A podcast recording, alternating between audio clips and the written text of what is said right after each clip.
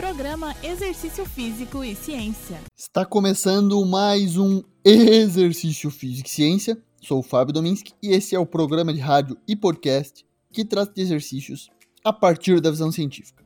Hoje vamos falar de um novo tema em nosso programa. Vamos falar de dança.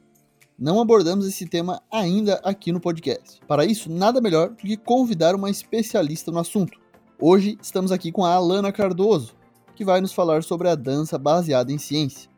A Alana é mestre em Ciências do Movimento Humano e graduada em Educação Física pela Universidade do Estado de Santa Catarina.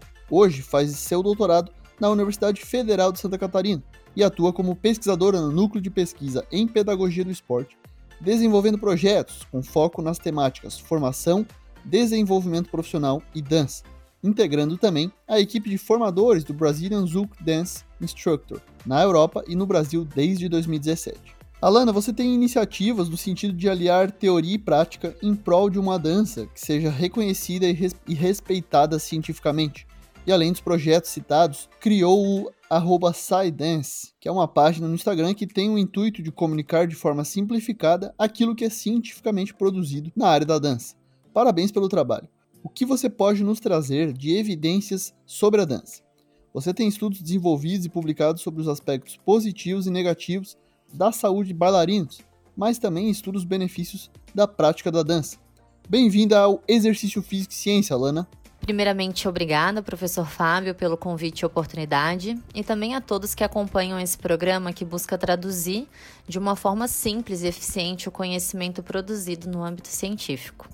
Como mencionado, eu venho estudando há aproximadamente oito anos as danças em geral, acerca dos seus benefícios e influências na prática de amadores e profissionais, embora o meu foco seja na dança de salão, também conhecida como dança social, que é uma modalidade que eu pratico e admiro há mais de 15 anos.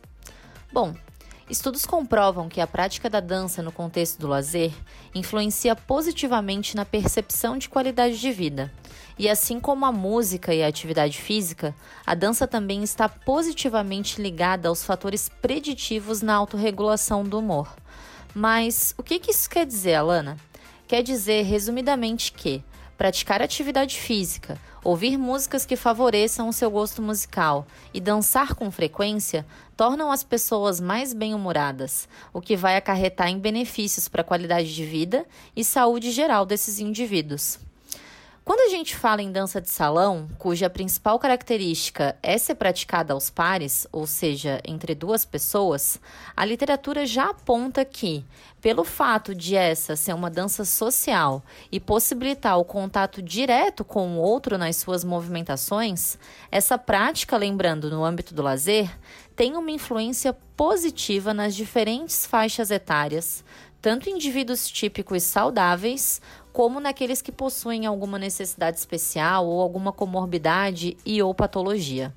É o exemplo dos estudos nacionais e internacionais realizados com indivíduos portadores de Alzheimer, Parkinson, mulheres com câncer de mama, em diferentes estágios de progressão da doença, que comprovam os benefícios nas práticas de reabilitação, utilizando a dança como uma ferramenta de grande potencial para melhora nas condições de saúde. Bom, mas então a dança só traz benefícios? É.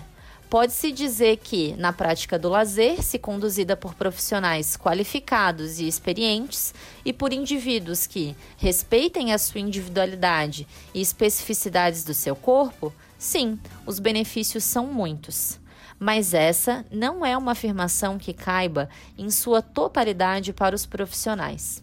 Isso porque, assim como atletas de alto nível de diferentes modalidades esportivas, os profissionais da dança, e aqui entende-se por profissionais aqueles que exercem atividades remuneradas e dedicam horas em sua rotina diária de treinamento para aperfeiçoar essa performance, recebem recorrentemente o alerta por parte da comunidade científica, nesses estudos que são desenvolvidos, sobre os altos níveis de estresse e fadiga física e mental, a de lesões, dentre outros aspectos relacionados à saúde, como a influência na percepção da imagem corporal, o desenvolvimento de transtornos alimentares e o impacto na qualidade de vida que podem surgir ao longo da carreira desses profissionais.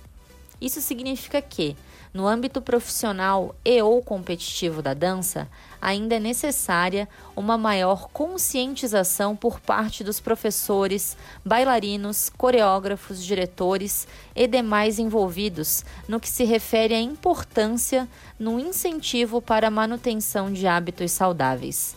Seja na prática de atividade física complementar supervisionada, no cuidado nutricional, no respeito ao descanso e aos limites do seu corpo, objetivando assim minimizar os fatores prejudiciais ao estado de saúde geral desses profissionais, favorecendo uma carreira mais saudável, duradoura e segura.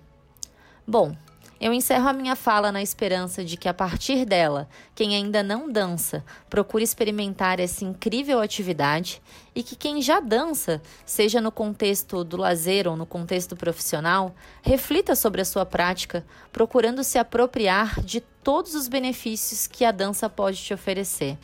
Lembrando que dançar é um ato de amor e cuidado com a sua saúde física e mental.